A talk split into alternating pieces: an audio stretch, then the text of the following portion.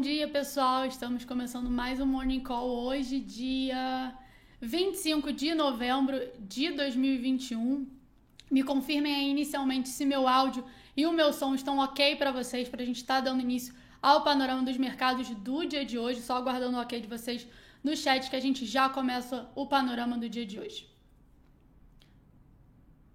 Bom, acho que tá tudo certo por aqui. Recebi aqui o retorno de vocês tudo funcionando. Bom, estou aqui de volta. É, acho que todo mundo já me conhece.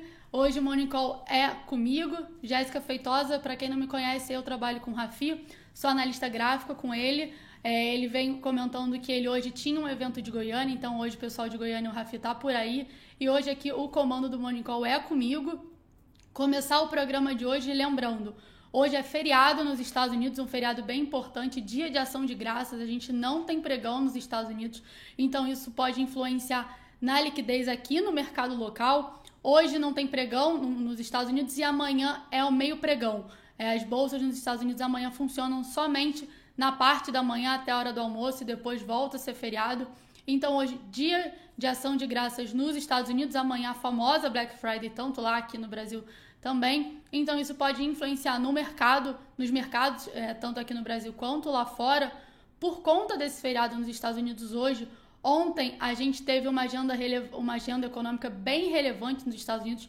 Vários dados que seriam divulgados hoje e amanhã foram antecipados, foram divulgados ontem. A gente teve pedidos de bem duráveis, a gente teve a ata do FONC, a gente teve PIB, então vários dados aí foram divulgados ontem. Esses dados vieram mistos, alguns vieram acima das expectativas, alguns outros vieram abaixo do esperado, mas ainda assim, é, os sinais claros de retomada da maior economia do mundo, da economia dos Estados Unidos, vão se fortalecendo e vão influenciando no desempenho tanto dos futuros de Nova York, que vão operando hoje, como também no desempenho das bolsas no, em, é, desculpa, das bolsas na Europa.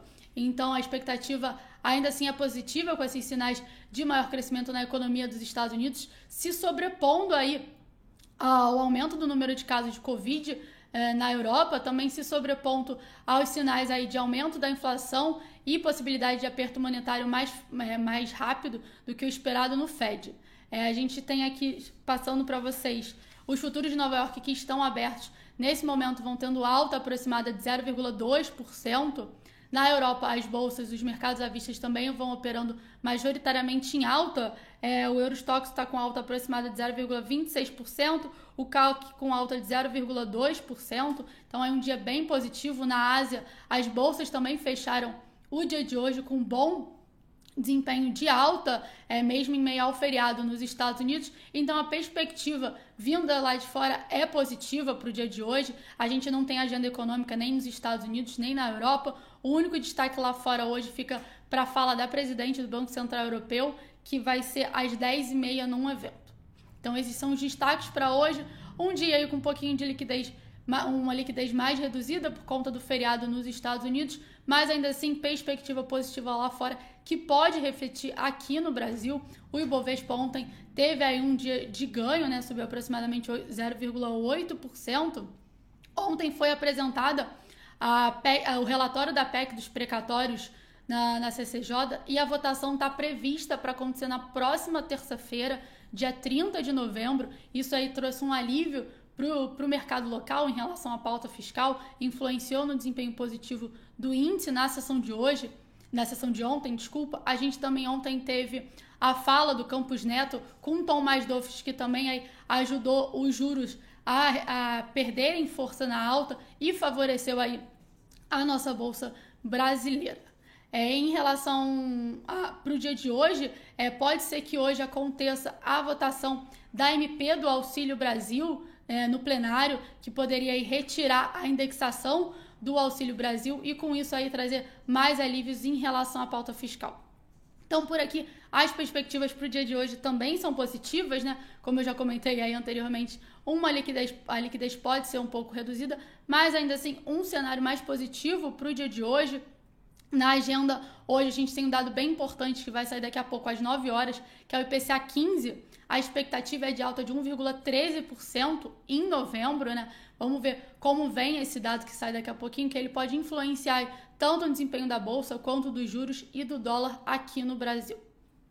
Deixa eu ver se eu não esqueci nenhum destaque em relação a isso. Ah, ainda na agenda brasileira no dia de hoje, a gente tem o SMN e as contas externas.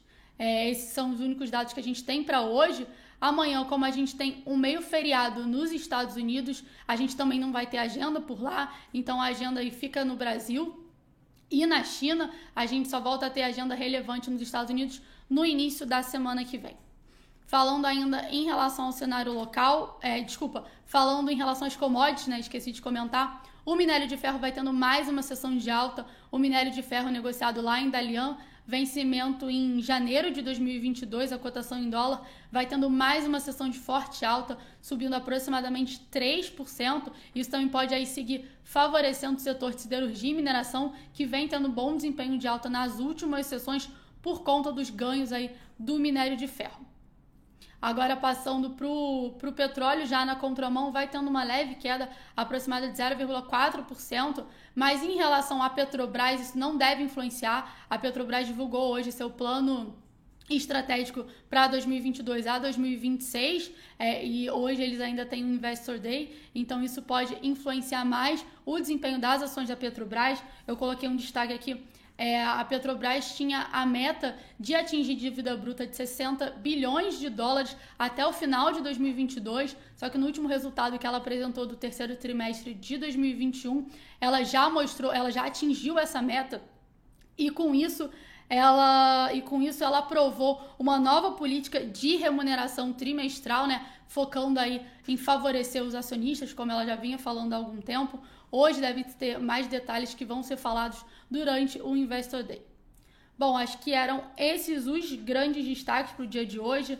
Não acho que tenha nada mais relevante por conta do feriado nos Estados Unidos. Esse é um feriado muito importante por lá. Deixa eu só dar uma olhada aqui nos meus papéis para ver se eu esqueci de alguma coisa. Acredito que não. Vou partir agora para o gráfico do índice Bovespa compartilhar com vocês. Só um momentinho. Bom, aqui a gente tem o gráfico do índice Bovespa. Aumentando aqui. A gente finalmente conseguiu fazer uma máxima maior, né? A gente vê aqui que a gente ficou congestionado aí na região dos 102 mil pontos por quatro pregões. É, ontem teve a segunda alta consecutiva, rompeu uma, uma resistência curta que ficava aqui na região em torno dos 104 mil pontos e abre espaço para seguir seu movimento de repique até essa região de resistência aqui na faixa ali próxima aos 107, 108 mil pontos, mas ainda assim vale destacar que a tendência do Ibovespa é tendência de baixa, é, esse movimento até o momento é um movimento de repique, o saldo de volume, como a gente pode ver aqui embaixo, ele ainda segue enfraquecido, então assim, as bandas de Bollinger vão fechando, vão favorecendo a ideia de confirmação de suporte na região dos 102 mil pontos, um suporte bem importante, mas ainda assim a gente ainda precisa de sinais mais claros para estar tá pensando aí numa reversão de tendência mais à frente. Por enquanto, o Ibovespa segue só no seu movimento de repique e como eu comentei, a expectativa para hoje é positiva, vinda do cenário internacional e também no cenário local, sem nenhum noticiário mais forte. A expectativa é que dê continuidade à alta que a gente vem vendo nas últimas sessões. Bom, pessoal, acho que eram esses os destaques do nosso Morning Call no dia de hoje. Espero aí ter atendido aí vocês. Esse é o panorama dos mercados para o dia de hoje. É, fazer um convite para vocês. Hoje a gente acha que vai ter overdose de Jéssica. Eu tô aqui hoje no Morning Call. Hoje a gente tem o nosso tradicional TV Eleven, quinta-feira, três e meia da tarde. E hoje vai ser comigo também. Então, quem tiver aí de bobeira, está convidado para estar tá acompanhando comigo. E também, final do dia, o Minuto Eleven. Bom, eu vou ficando por aqui, desejando a vocês uma excelente quinta-feira, bons negócios e até a próxima.